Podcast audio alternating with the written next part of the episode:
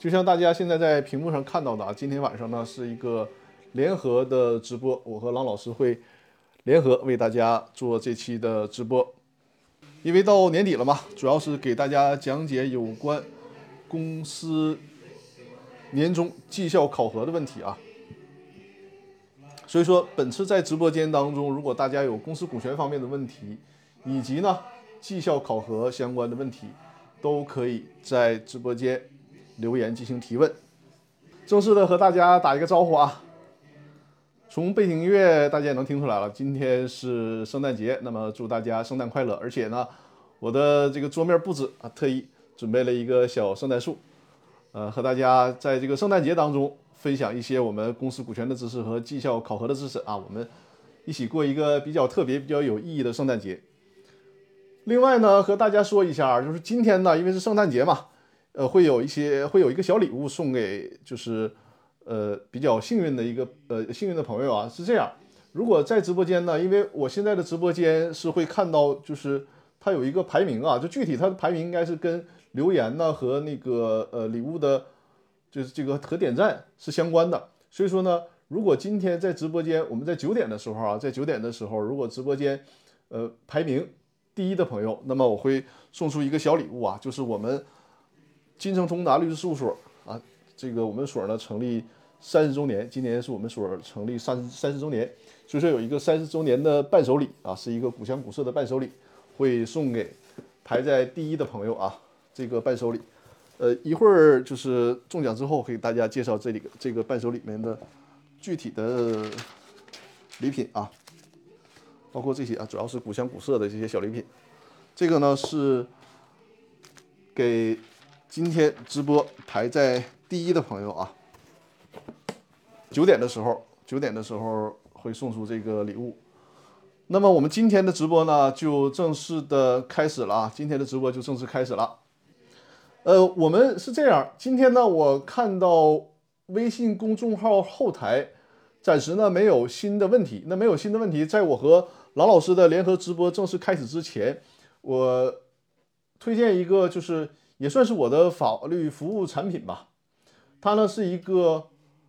公司章程体检的法律服务产品，投到幻灯片头上，投到上面啊，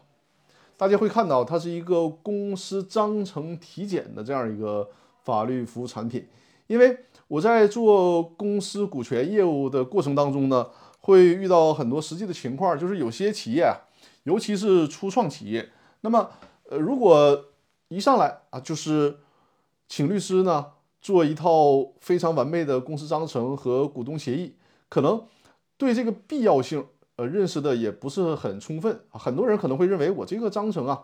对于我公司目前的发展以及将来的发展可能都够用了，所以说呃没有认识到公司章程一些潜在的风险，因此呢推出这样的法律服务，就是公司章程体检的法律服务。主要这个法律服务是做什么呢？就是客户可以把这个公司章程啊，通过邮件的形式发给我，或者是公司章程，或者是股东协议都可以啊。发给我之后呢，我会对对这里边，呃，有哪些法律风险点，或者是有哪些不完备的地方，给出意见啊，给出意见。但是大家注意啊，就是这个公司章程的体检的法律服务啊，因为它是一个非常便宜的啊，只只有几百块钱的这样的一个法律服务，所以说呢。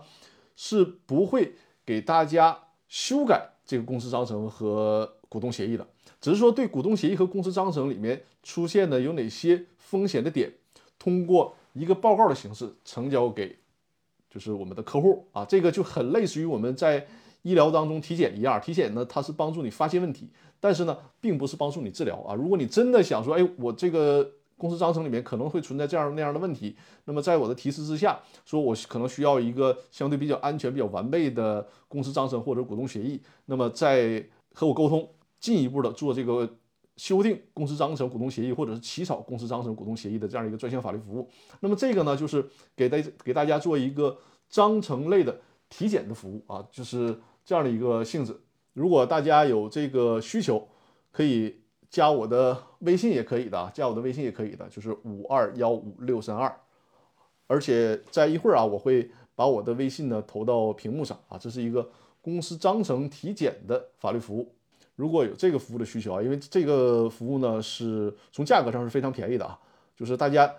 作为企业家朋友啊，可以先看一下自己的章程里面是不是有一些风险，还是说这个章程呢从目前的角度用起来啊也可以，那暂时不用修改啊。这个在这个体检服务当中都会把这个答案给到大家。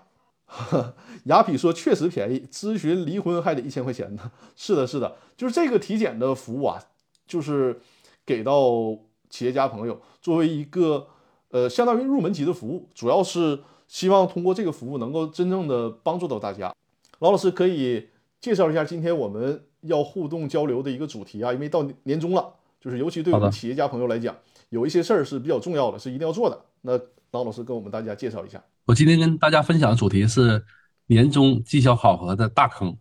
如何来避坑？这是今天分享的核心主题。关于这样的一个主题，我们已经持续关注了三年了。每年年底的时候呢，千奇百怪的这种乱象就在各个企业中发生。但是不管什么样的呈现出来什么样的结果和什么样的现象，它的本质的问题呢，其实都是相通的，就是太阳底下没有新鲜事儿。所以我一直以来想把年终绩效考核上的一些问题，给大家系统化的总结一下，把这些坑给大家刨出来，大家看到识别出来，绕开它。因为虽然现在今天已经是十二月二十五号了，但是实际上在年终考核呢，各个公司真正出结果的时候都在一月中旬，所以这个时间还来得及。如果你今天我直播的时候提到的问题正好符合你们公司的情况。那你现在去改变还是有可能的，就这是我今天分享的一个核心主题。随后呢，我跟大家去抛出第一个概念，就是年终绩效考核。今天我们谈的是年终绩效考核。嗯，年终绩效考核它是否具有普适性？就是是不是所有的公司、所有的岗位都适合做年终绩效考核？这个当然答案是否定的。我们。有两个关键的识别特征，呃，在我们的公屏上大家也能看到。第一个呢是，如果这个岗位你要考核的对象，它存在长周期的绩效指标，那么这样的长周期绩效指标适合纳入到年终绩效考核。我们看到有些公司为了年终考核而考核，它虽然也做年终考核十二月份，但是它这个考核呢，很明显考核的就是员工在。最近这一个月的表现，比如说评价一个人的态度啊、能力啊、价值观呢，无论你说什么样好听的话，说这是年终考核，看你一年的，只要是你是这样的指标拿到十二月份考核，其实你只是你只是能考核这个人最近一个月的表现，因为这个是一个很明显的心理学上的一个影响，就叫近因效应。所以，如果一个人一个。被考核对象的岗位存在长周期指标，那么适合这种适合拿到年终来考核。我这里面举了两个例子，比如说第一个，完成公司财务风控体系建设，那这种肯定是一个长期性的工作，因为一个风控体系呢，它整体上要有个长期长期的这种设计和修改纠偏的过程。一般来说，制度体系建设得达到两个月到三个月才能完成，所以这种适合纳入到年考核。即使啊，有些制度建设是要求一季度就完成，比如说二零二三年三月份之前就要完成这件事情，但是仍然这样的指标适合那年终考核，为什么呢？我们在做这样的这种任务型指标的时候呢，都是与时间进行，就是与时间的周期进行反向的这样博弈的。什么意思呢？我们可能说设三月底完成。财务体系或人力资源体系建设，这是给人力资源部部长设的指标。但是，我允许你四月份完成或五月份完成。但是，四月份、五月份越往后完成呢，你最终的这个指标的分值将越低。它一一样是可以纳入到长周期来考核的。下面例子呢，比如说全年的团队人力成本控制这个费率要达到百分之四十五以下，也就是说，一个公司。整个的运营成本是一百万，人力资人力资源的这个整体的薪酬和培训和人力资源其他支出不能超过四十五万，这个明显是人力资源部或者分管人力的副总的身上背的指标，他应该纳入到一年来考核。你不可能说这个指标是每个月达成就可以了，这个是个长周期指标，所以有长周期指标适合年考核。第二个判定标准就是它这个指标和工作价值啊，是不是跟跟公司这个战略是强关联的？我这里面也举两个例子，比如说一家公司把这个指标设为实现年度的顾问类业务营收增长百分之二十，你看这个很明显是指向公司什么样的战略主题呢？指向了公司财务和客户价值主张这两项战略主题的一个战略性的指标，它适合长期、中长期考核，就年年度考核。第二个例子是完成新型顾问队伍建设，胜任率呢达到百分之七十，这个很明显是指向了公司什么样的一个战略主题呢？指向了公司能力的战略主题，他要把这种新型的顾问队伍建设起来。让每个人都能达到胜任的标准，胜任标准呢？我就有个疑问啊，我有个疑问，因为我们的这个直播啊，就是之前也跟那个郎老师沟通了，就就是我代表大家，如果有什任何问题啊，我就是随时的打断郎老师啊。可以。然后我现在有个疑问，就是这个强关联，哎，郎老师画面怎么不动？了那画面不动了是吧？啊，你是不是切换，就是把那个桌面切换回来了，然后所以说不不动？就是啊，你是说那个？对对对，你不能把那个窗口最小化，应该是。嗯啊，没关系，没关系，因为现在我俩这个互动的时候呢，你就把这个窗口恢复过来，然后我要一会儿投那个就是我们的那那个那个呃幻灯片的时候，你再切换回去就可以，没问题。就是这个这个强关联，这个强关联这个概念需要，就是我带大家问一下，这个强关联它这个具体概念是指什么呢？什么意思呢？你个人背身上背的这个指标，如果完成了，将对公司级的指标有直接影响，就是说就是强关联。可以这么理解，就是我做的这个事儿，对于公司的呃业绩啊，或者是公司今年的目标啊，是有非常呃非常大的影响的，就这个意思，对吧？呃，再简单的说呢，公司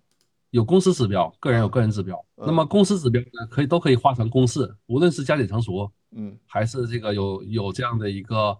函数关系的，嗯。那么你个人的指标完成最后那个结果是一个绝对值的数字，比如说是一百。那这一百呢，其实可以直接放到公司指标这个运算公式里参与运算了，这就是很明显的强关联，这是最简单的判定吧标标准。嗯，我再举一个，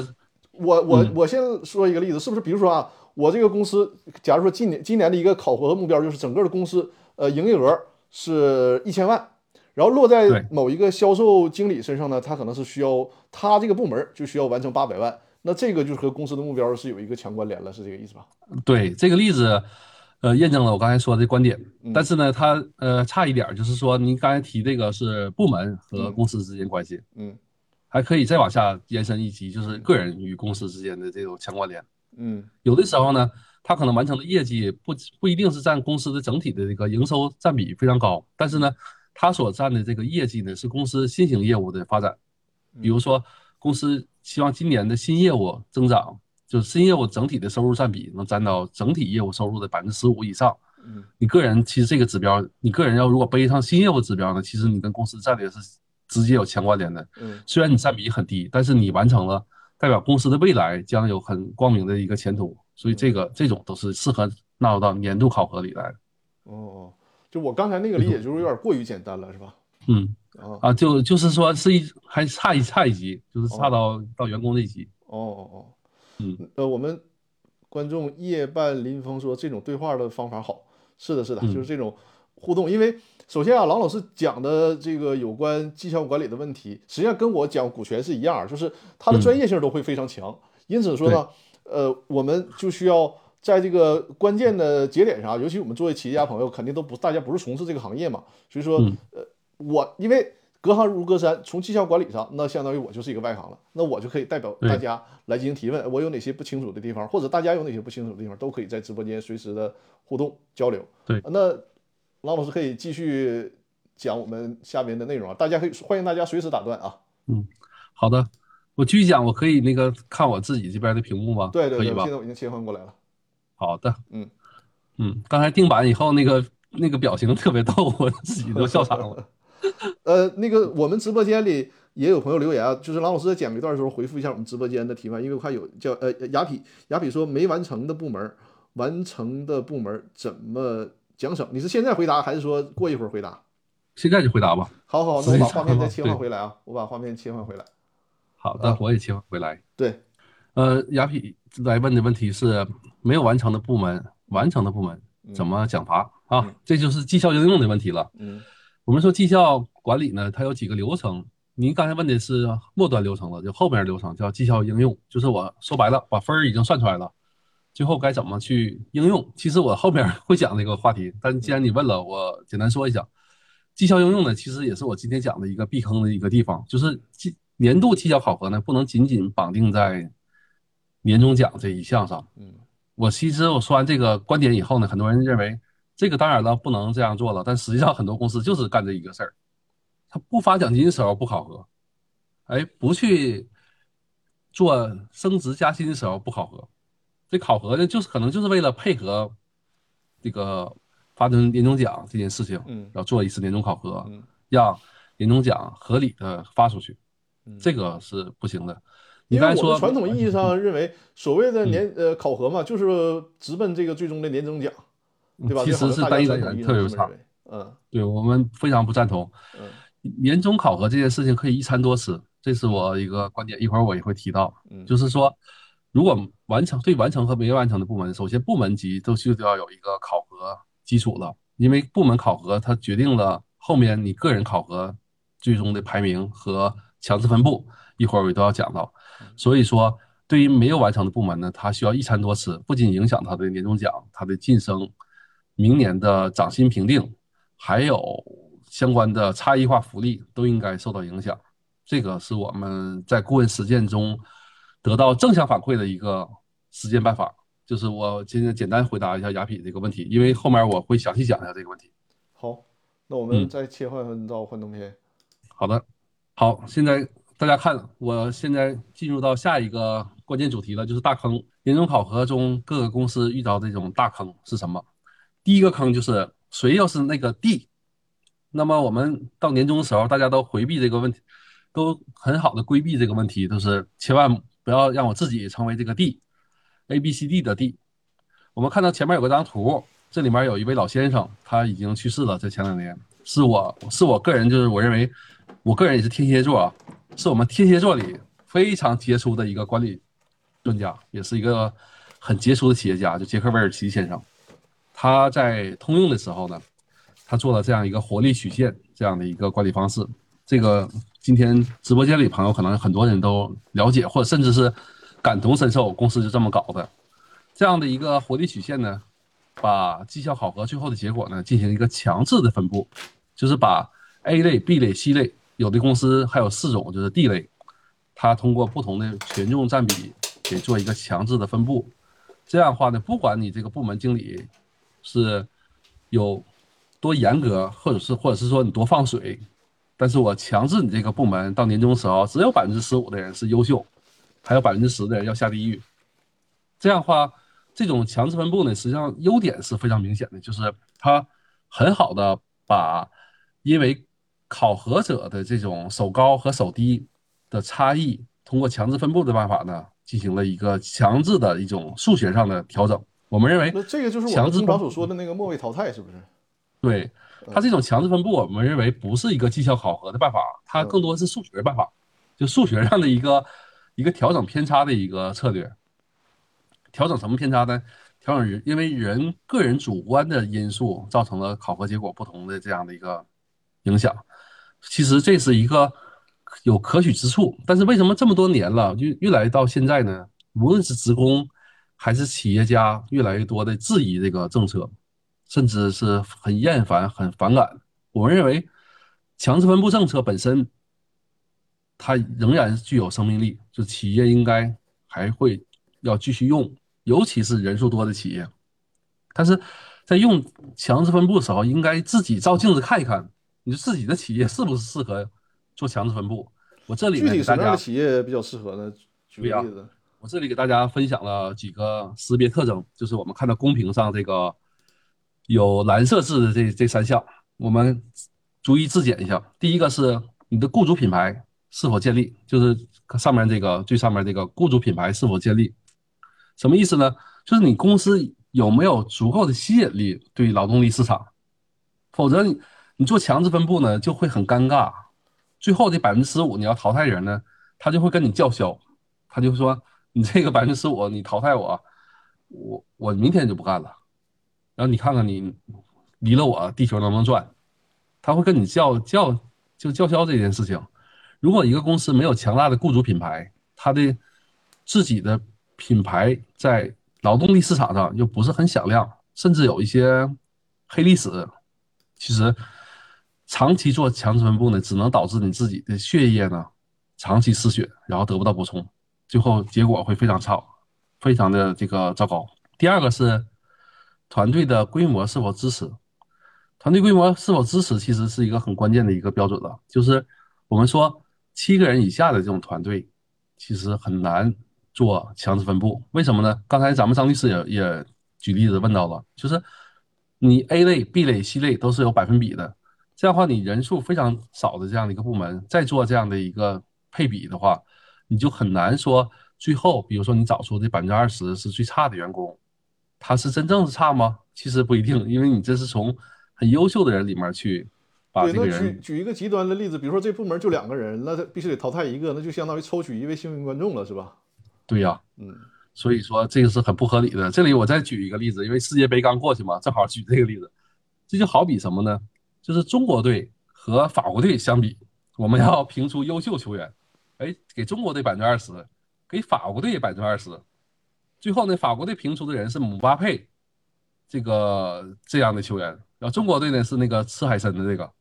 最后他俩都是优秀球员。然后最后，中国队也要评出百分之二十的人，那个球员是最差的球员。法国队呢也要评出百分之二十，但是法国队最后很不幸，守门员若里进到百分之二十里了。那您说，若里和中国队这个最强队员相比的话，他仍然是要完胜中国队的队员的，这就非常的不合理。所以说，团队规模人数少的时候呢，如果就是这样的话，做强制分布的话，就非常尴尬了，就很难做到这个公平公正。第三个呢是人力资源制度是否配套，这个实际上是非常关键的一个特征了。呃，较前面两个特征来说，第三个特征是很隐含的一个一个，就是隐含的一个条件，很多公司都忽略。前两个其实很好理解，第三个是很多公司忽略的，就是你的人力资源制度是否能支持你这个强制分布最后的处理结果。很多公司搞得很粗暴，就最后。年底的时候，我百分之十五的人淘汰，但是你会发现请神容易送神难。你这百分之十五，给他已经算出来了，张三李四王五都在大榜上等着你淘汰呢。但是回过头翻公司的员工手册，竟然没有跟绩效管理制度相关联，就是员工手册里关于员工的入转调离这些职业发展制度，或者是员工的奖惩制度。只有一些简单的说法，比如说员工不胜任，又就是需要离开，或者是员工考核不合格需要离开。但是究竟是多少分，什么样的情况，其实它都没有一个跟绩效管理制度相关联的这样的一个结果，你最后就不会产生一个好的一个应用效果。甚至你想做强制分布的最后处理，你直接就是触犯了劳动。法的边界，你就会产生用工的风险，所以企业需要自己检查一下，尤其是员工手册和职业发展制度这两项关键制度，是不是跟您现在的绩效管理制度，尤其绩效管理制度里最后的绩效分值应用办法有强关联？如果没有，你去强行推行这件事情，现在还来得及去纠偏，就是你现在尽快调整一下你的员工手册。然后过会儿，过职工代表大会或者是那个工会，让他去通过，否则这件事情强制去做，最后就给自己刨坑，这就是一个很大的坑。今天不知道直播间里那个于律师来没来，也是我们那个张律师整体团队里，就是我们苹果树公司法团队里一个很关键的一个律师，他是专门做这个劳动法咨询那块的，他在这块也给了很多好的一些建议和一些他经手过的一些官司的判例。所以，我们在这里提醒今天直播间里的企业家呀，或者是人力资源从业者，在你做强制分布之前，需要自己自检一下这三项标准。前两项实际上是长期性的，它不是说现在你就能够改变的。但是第三项，如果你现在是存在这问题的，今天二零二二年十二月二十五号，你去改变还来得及。我刚才说过了，就是所有的年终考核，实际上最后出成绩的时候都是在一月中旬，尤其今年特别特殊，今年一月二十一号就大年三十了，所以一月份的时间其实就是做一些考核和年终的这种安排和处理就可以了，就时间来得及，三周时间完全够。但是再拖，比如你拖到一月一号了，你说这些问题我都没有去处理呢，然后也没考虑过怎么设计，然后也没去上会儿，这个就来不及了。那也就是说还有建议一周的窗口期，对吧？对呀、我就建议你今年就不要搞那个强宣布了，就你仍然可以做年终考核，考核完了以后这个分儿你留着，将来等你制度配套了，你再去倒找去用它也可以，但是你别这时候去用，你肯定是出问题的。嗯嗯，我们最近这两天的时候，一个是我身体恢复了，挺好的；第二个就是这两天我们的顾问那个委托特别多，就是年底的这个时间。呃，郎老师，我们切换回来这个，哎，稍等，我切换回来这个画面儿，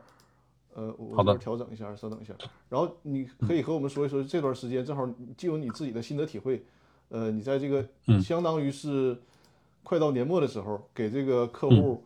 就是利用这个窗口期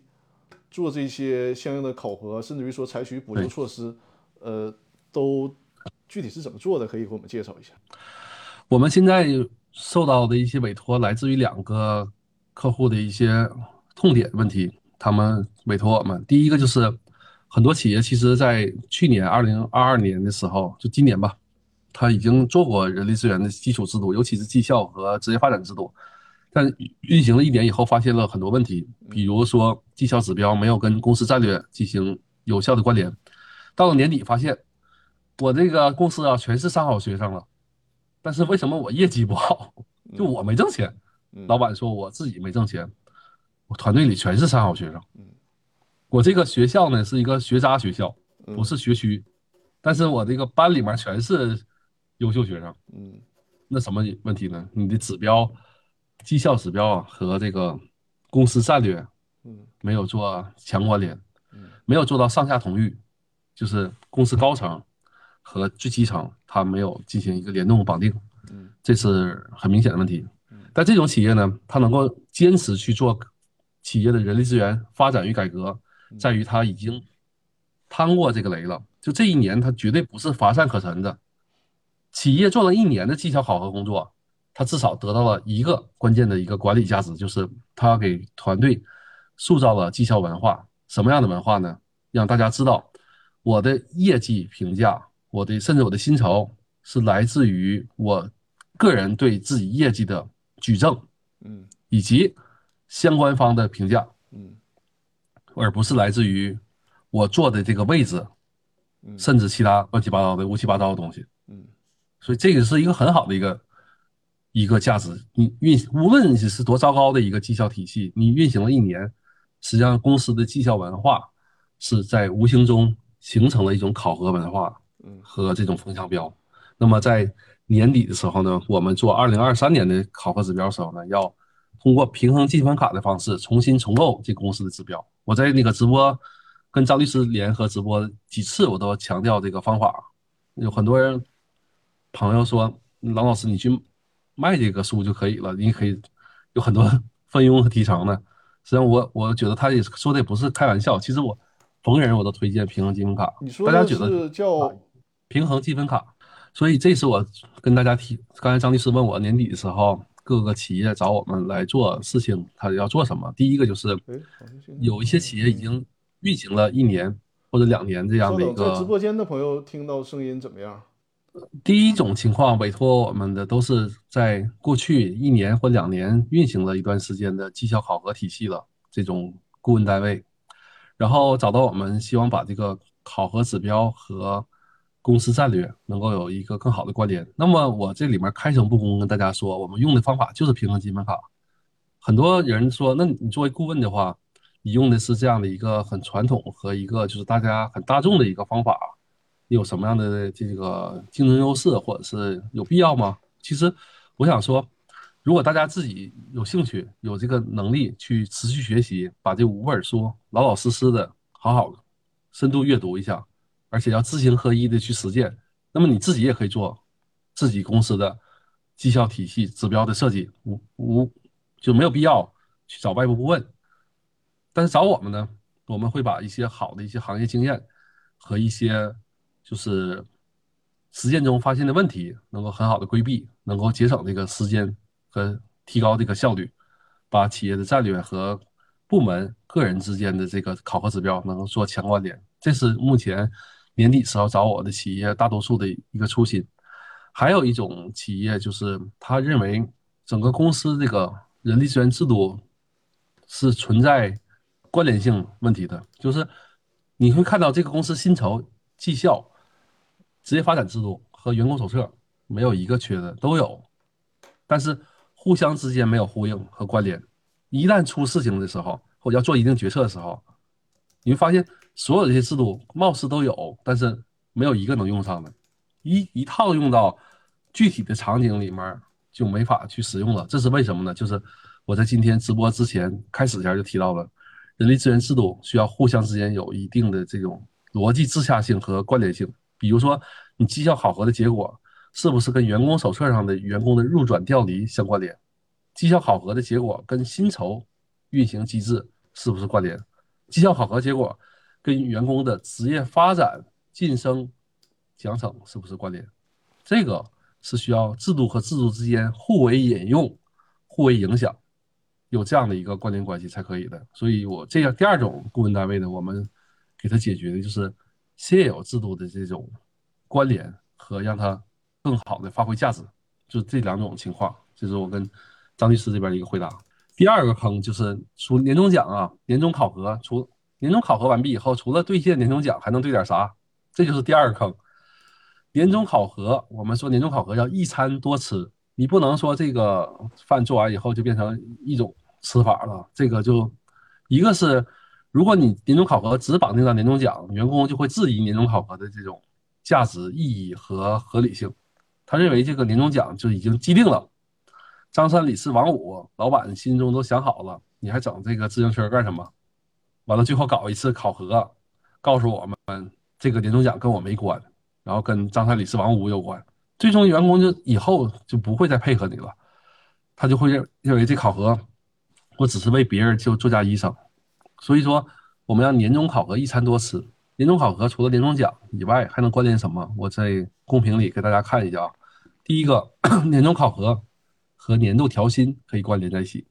这也是我们设计中把绩效考核制度和薪酬制度有一个很好关联的一个做法。一般来说，每年年初啊要做一次涨工资的评定。我们不建议两种做法啊，一种做法就是涨工资，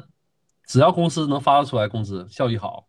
，OK，只要你干够了一年两年，我固定给涨工资，这是最糟糕的做法。我们不建议这样做，因为这种做法有两个问题。第一个就是它的激励属性很差。我原来跟张律师做过一次直播，里边也讲过这个薪酬两个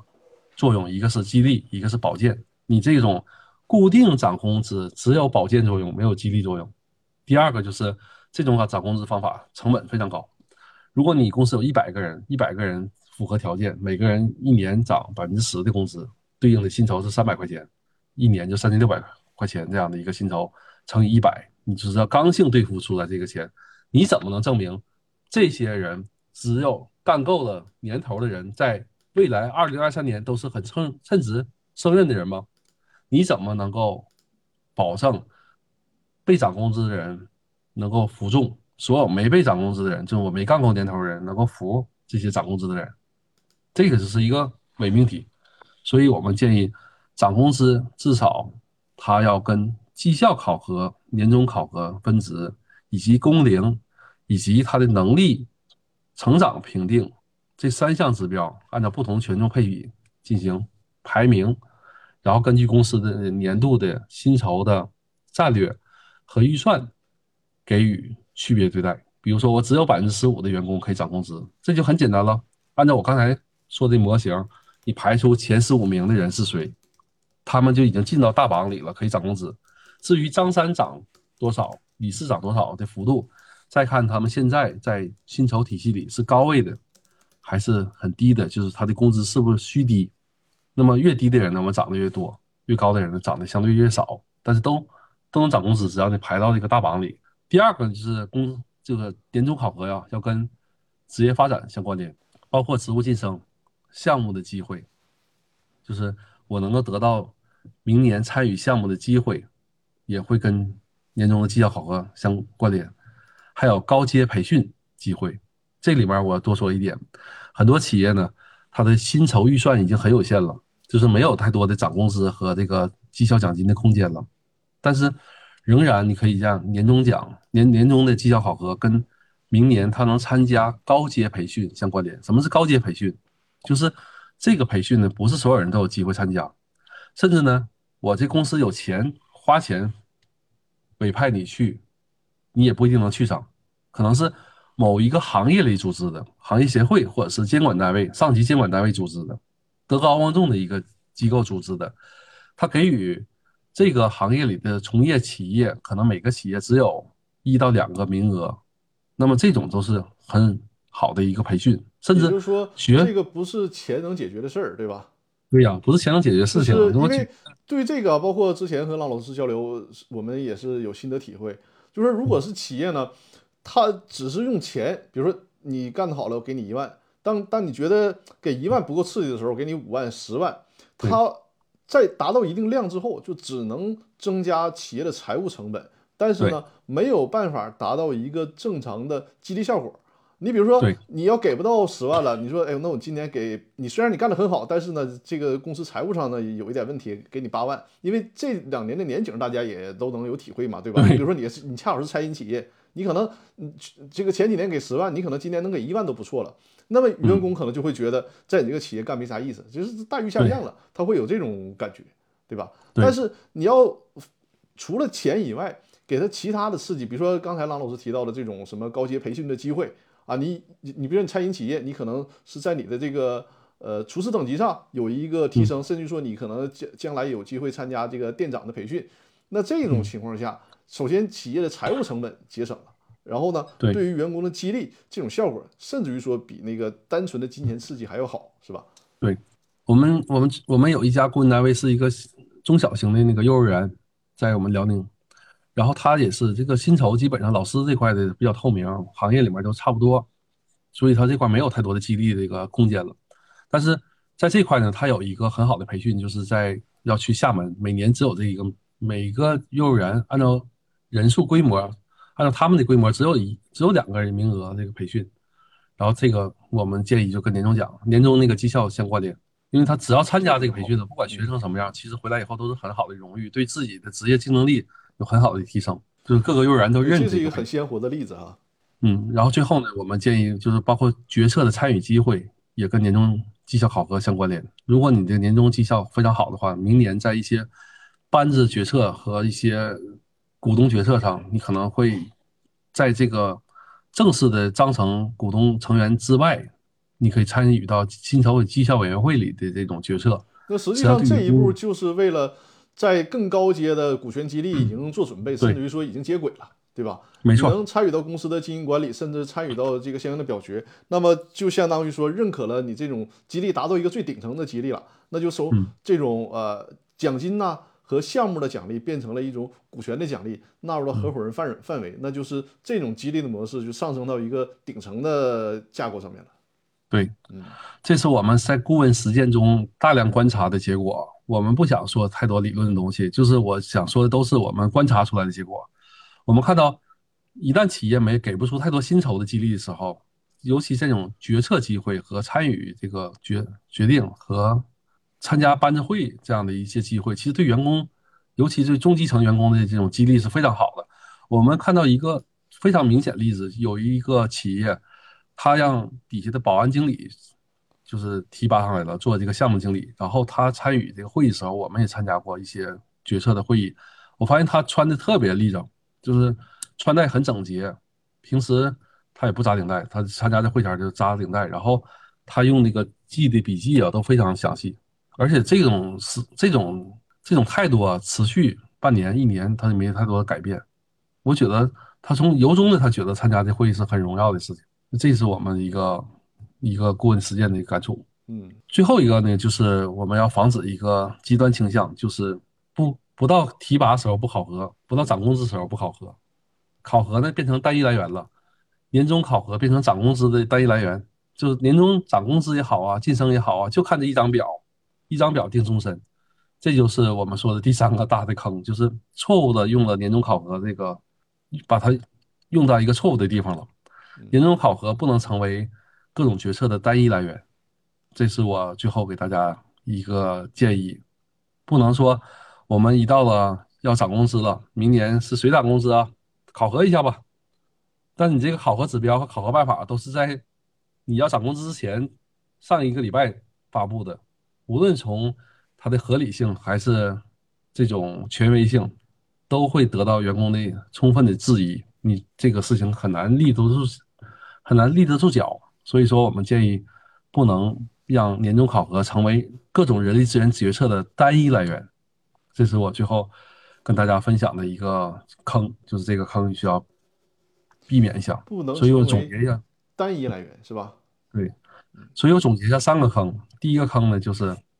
总结一下三个坑。第一个坑就是我们年终考核这块不能什么样企业都适合做强制分布，你要自己照照镜子，看看是不是符合我说的这三个特征。嗯第二个呢是年终考核这个应用，它要一餐多吃，你不能说年终考核只绑定在年终奖的发发放上。嗯如果你年终考核只用在一个方向，员工不可能不质疑年终考核的这种合理性和严肃性。嗯第三个就是年终考核这件事情本身不能到了要做决策的时候再去发布一张表，哎，这张表是年终考核的表，大家打个分吧，尽快啊，别影响打慢了，别影响你那个拿工资拿奖金，这个不好。嗯。考核它是一个长期性的东西，实际上，考核我们也可以认为是一个数据或者叫大数据的积累，对吧？通过这一年数据的积累，最终得出一个结论，应该是这样形式。我每每我看到有一些顾问单位拿出他的所谓的年终考核表，我都想给他撕了。这就是我我在直播间里我可以不忌讳说这话。嗯我第一反应就是我想给他彻底给他撕碎，扔到垃圾箱里，嗯因为我看到那些考核表都非常考可笑，嗯上面写了态度，然后嗯主动性、嗯担当、嗯团队意识。嗯我想说，你最后打分的来源和这个依据是什么呢？嗯，其实只能说我瞅你长得好看，没有别的办法就。是老板凭心凭心情是吧？对，嗯你很难说这种考核不会变成各个部门经理拿它作为权力寻租，或者是打压竞争对手，或者是就是各种不良应用的一个手段。嗯所以我们不建议年终考核的时候，最后把这张表拿出来，就是说这是年终考核表了。年终考核这事儿很严肃，年初的时候应该把既定指标设计出来，嗯这是我的观点。嗯然后最后我想跟大家分享一下我们在顾问实践中的一个例子，我们怎么设计年终和日常考核的这个配比的，嗯我们也可以看一下公屏。嗯、这里面我先说一下吧，就是常见的问题。我呃，张律师再往上一些，嗯啊、不是，再往再往回。呃，哪个哪段文字？年度指标还是我我们的做法常见的问题，啊？哎，对，就这个好。好的，我先说一下我们经常被问到的三个问题啊，FAQ 就经常因为年终考核问到的三个问题，我们怎么做？就企业都困惑的。第一个是我部门人部门的人数少，老板非得让我做强制考核怎么办？这个是我经常被问到的问题，一般都是 HR 经理，我们的女同志们经常问这问题啊。我们老板明明知道这个人数很少，就非得让我这么整，为什么呢？隔壁老王是这么整的，我们公司也要这么整。这种办法怎么办？我们说，刚才我们说了，人数少不适合做强制分布。如果你非要做，怎么办呢？让你这个评价评价的频次啊多一些，就是最终取这个强制分布的一个数据来源呢，来于来自于前面你多次评价，取一个汇总平均值，这样的尽量避免一次评价定终身。这个大家清楚吧？就是多次来源，然后最后再做强强制分布，员工呢多少能够信服一些，因为它不是一次促成的，不是一考定终身的，这是一个就是两害取其轻，没有办法的办法了，这是一种第二个问题是，优秀的部门和平庸部门能够一刀切做强制分布吗？这种我刚才也讲过了，我举了中国队和法国足球队的例子，不能。这答案肯定很很，中国队和法国队都给百分之二十的人评为最差球员，这是绝对不公平的。嗯，怎么办？中国队、法国队非得放在一起来评评评比，怎么办呢？先评一下中国队和法国队在全国际足联上的排名。中国队排名很糟糕，一百名开外；法国队排第二。那好了。这样的话有两个处理办法，第一个增加法国队员工优秀员工的比例，优秀球员的比例，啊，法国队百分之四十都可以评为优秀球员，除了姆巴佩，中间那个中场这些踢球的，比如说，哎呀，一时叫不出来名了，都可以被评为优秀球员。然后中国队呢，只有百分之二的人可以评为优秀球员，就是增加 A 类员工比例。第二种办法呢，就是给法国队所有球员。最后的打分再加上一点零以上的系数加权，因为他是国际足联里排第二的这个这个国家队，那么他最后所有的员工呃所有的球员打分可能是平均分是八十五分，再乘以一点四这样的一个权重，一点五的权重，成为他最后的得分，这样把这分提高。你排名你整个部门排名越好，你最后加权越高，这样的话能把这个。平庸部门和优秀部门之间这个强制分布能能够在一样的一个尺度下进行排名和配比。如果你不做这个调整，哎，就一刀切，都是百分之二十的员工成为不好的就是员工，那么只有一种结果，就优秀部门的员工都跑了，赶紧离开这个部门。这个是地狱模式的游戏，我要离开，我要打那个就最初级游戏，说他没有做到这标准是不胜任。但是年终考核评为 D。他不一定说这个员工是不胜任的，进而说什么问题呢？如果你说年终考核是 D，如果你的劳动合同和用工手册里没有规范出来这个 D 的员工是不胜任，完你说他不胜任，最后因为这个事儿给他辞退了，这是有劳动争议的。所以年终考核评为 D 和不胜任之间没有等号关系，这是我最后给大家强调一点，就这个是这三个问题啊，经常有人问问到问题，我甚至想总结出一个小红书发出去。呃，另外啊，就是提示大家一下，今天郎老师给我们整理的这个，呃，郎老师如果有需要啊，郎老师就会把这个呃文档分享给大家。是的。呃，然后如果大家想要这个文档，就是现在在屏幕上能看到郎老师的微信啊，加郎老师的微信，呃，郎老师会把今天讲解的这一套文档，呃，免费赠送给大家。嗯，对，这可以加郎老师微信。呃呃，快要到九点了，快要到九点了呢。我们我这边也讲完了。对我刚才在开播的时候讲了一下啊，就是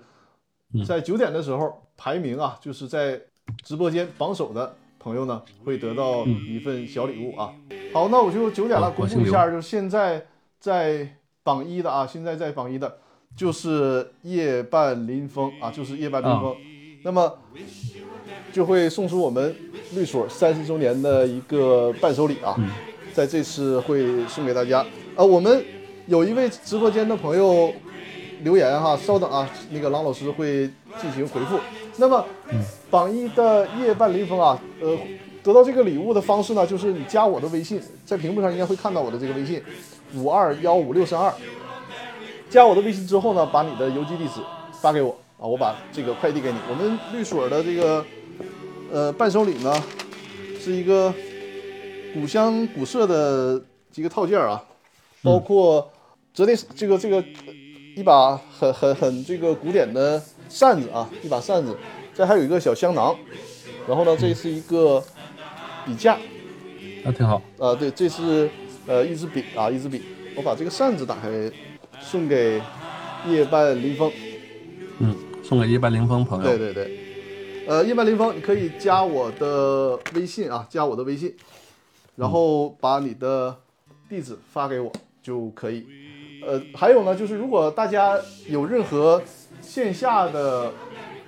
这个法律服务需求啊，也都可以加我的微信啊。我看到了，呃，刘刘啊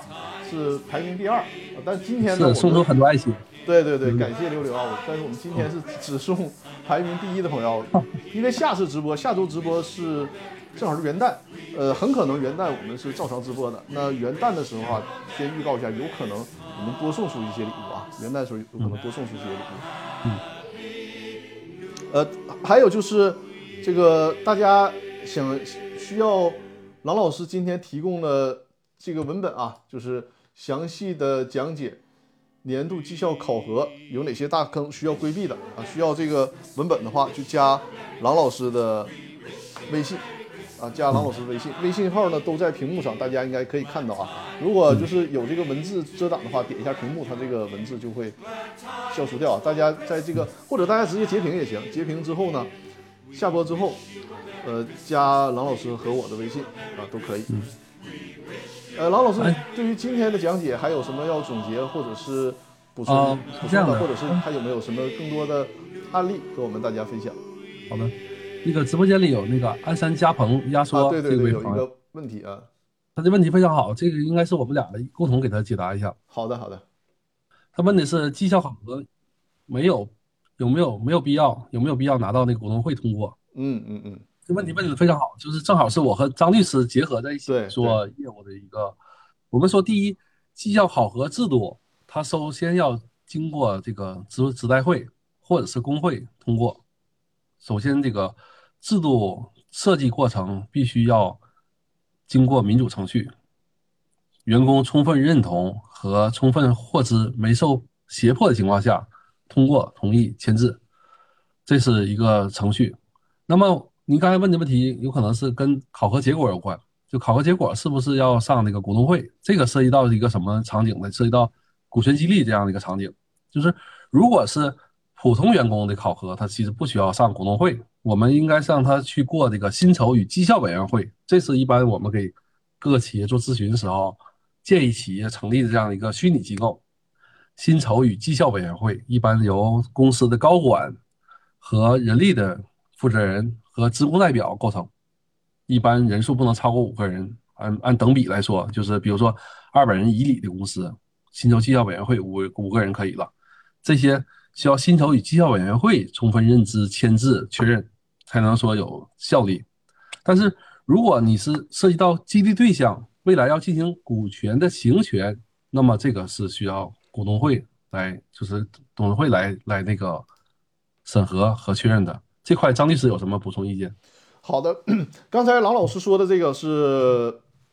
在一个公司。它是有比较完备的绩效管理体系的情况下啊，包括薪酬的管理委员会有这样比较完备的体系情况下，那么呢，就按照现在的这种体系啊，这个薪酬委员会它专门就负责薪酬的管理、绩效考核制度的制定。但现在有很现实的问题，就是很多企业，尤其是我们初创企业或者是指这个创立了几年的企业，它在设立之初，嗯，没有这些完备的制度，那怎么办？就会面临很很现实的问题，就是。这些制度的制定啊，它的基础怎么去理顺？那这个时候可能就需要从根儿上来嘛。所有的制度，那就需要公司的最高权力机构，也就是股东会来建立搭建这样的框架。因为是这样，就是对于员工的绩效管理，它可能是涉及到公司的人员任免。你比如说人员的任免，经理以下级别的，可能董事会、执行董事甚至经理就能够做决定。但是呢，它还会涉及到，比如说员工的，咱们就暂且不考虑股权激励啊，因为如果是股权激励的话，那百分之百是需要经过股东会决议的。我们抛开股权激励，就普通的绩效激励，那可能会需要拿出钱来增加企业的财务成本，而且这种财务成本往往可能对于企业来讲是一个呃相对一个比较大比例的支出，它有可能会占用当年公这个公司股东的分红，所以说从这个。解决根本矛盾的思路上来讲，建议通过股东会的方式来形成一套有关员工激励的体制。这是通过股东会建立体制。还有一种呢是相对简单处理，就是通过股东会授权某个部门。这里面就像郎老师刚才提到的，比如我股东会，因为股东会嘛，它不是一个就不可能这个天天公司开股东会，也不可能一个月开一次股东会，因为按照我们法律规定的。常就是这个常规的股东会议就是一年一次嘛，如果有临时状况了，就召开临时股东会，尤其在公司股东比较多的时候啊，所以说呢，股东你如果大家股东不怕麻烦，你可以通过股东会的方式啊，详细的制定一套这个绩效管理体制。如果说我说这个公司的股东比较多，而且呢，呃，就是不参与经营管理的股东也比较多，那么我们就采取股东会授权的方式，比如说股东会授权给董事会。或者是股东会直接授权给经理，都可以由他们啊，或者是董事会，或者是经理，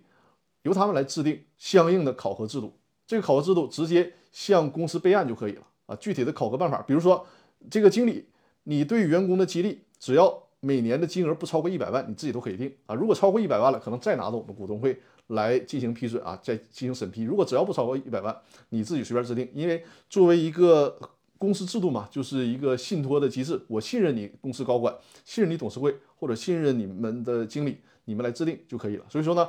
从根本上解决这个问题，还是说。股东会层面就搭建好这样的架构，你要不然就是股东会自己去详细的制定这个规则，要不然呢股东会把这个有明确的授权，免得这些经理或者这些职业经理人们做绩效体制的时候，他师出无名啊，没有充分的权限，造成一些矛盾和困扰。这个是从法律的层面来进行的一个建议。呃，这是对孙世强朋友啊，对孙世强朋友的一个回复啊。呃，不知道还有没有大家还有没有其他不清楚的地方，可以随时的互动交流。我们今天的直播呢，时间稍微延长一点也也没有关系啊，就是主要大家把这个问题呢都理解透彻。如果大家对于绩效的问题呢还有呃其他的困惑，可以随时的在直播间留言给大家进行解答啊。我们说到年底这段时间是其实是一个公司制定未来战略和制度一个很非常好非常好的时间窗口。这个时间窗口今年。还是强调，今年这个时间特别特殊，因为一月二十一号就过过春节了，嗯，正好这个一月份就可以把整个的制度设计完，二月份是一个完整的月，可以做试运行。嗯，我我们说，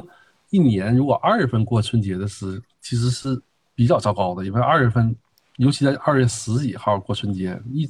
一头一尾两边全都干不了事情了，对，二月份就 白瞎了，相当于一年当中就刨去了两个月，是吧？对，嗯，所以。越早过春节越好。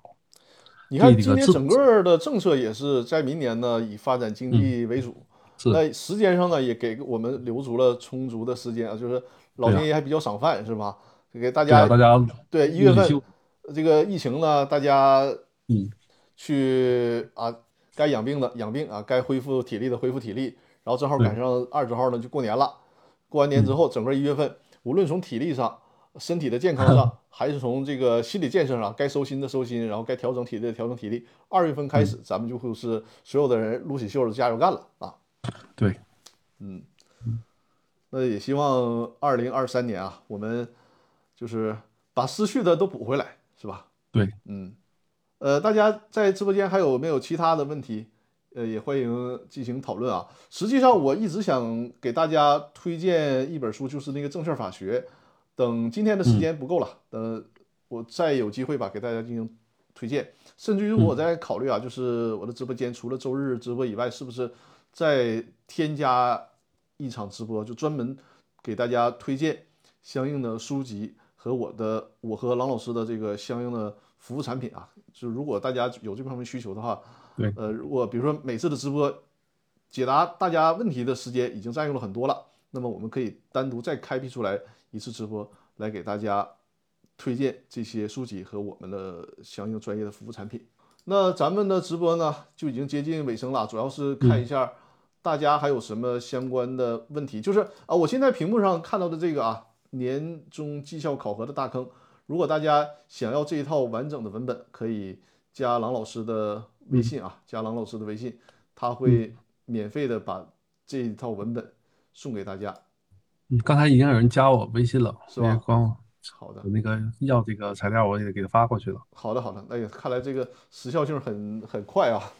好，那大家还有什么问题吗？如果没有的话呢，我们今天的直播就到这里了啊。还有再次提示啊，呃，夜半临风，夜半临风，记得和我联系，然后把这个我们的礼物啊，我们金城通达律师事务所三十周年的伴手礼邮寄给你啊。夜半临风，记得加我的微信。好，那我们今天的直播呢就到这儿了。我的直播时间啊，每周日晚上的八点，每周日晚上的八点，一个小时的时间。其实今天内容比较多嘛，已经超时了。呃，感谢夜半临风送出的礼物啊。那么我们就下周日正好是元旦啊，新的一年。如果没有太大问题的话，我应该也会继续的直播，好吧？那我们每周日的晚上八点。我们直播间再见。祝大家今天啊圣诞快乐！感谢郎老师在直播间的这次连线和这种互动交流式的直播。那么也感谢各位在直播间朋友的支持。我们下周日晚上的八点再见，谢谢大家，谢谢谢大家郎老师，谢谢谢谢，谢谢。再见再见再见。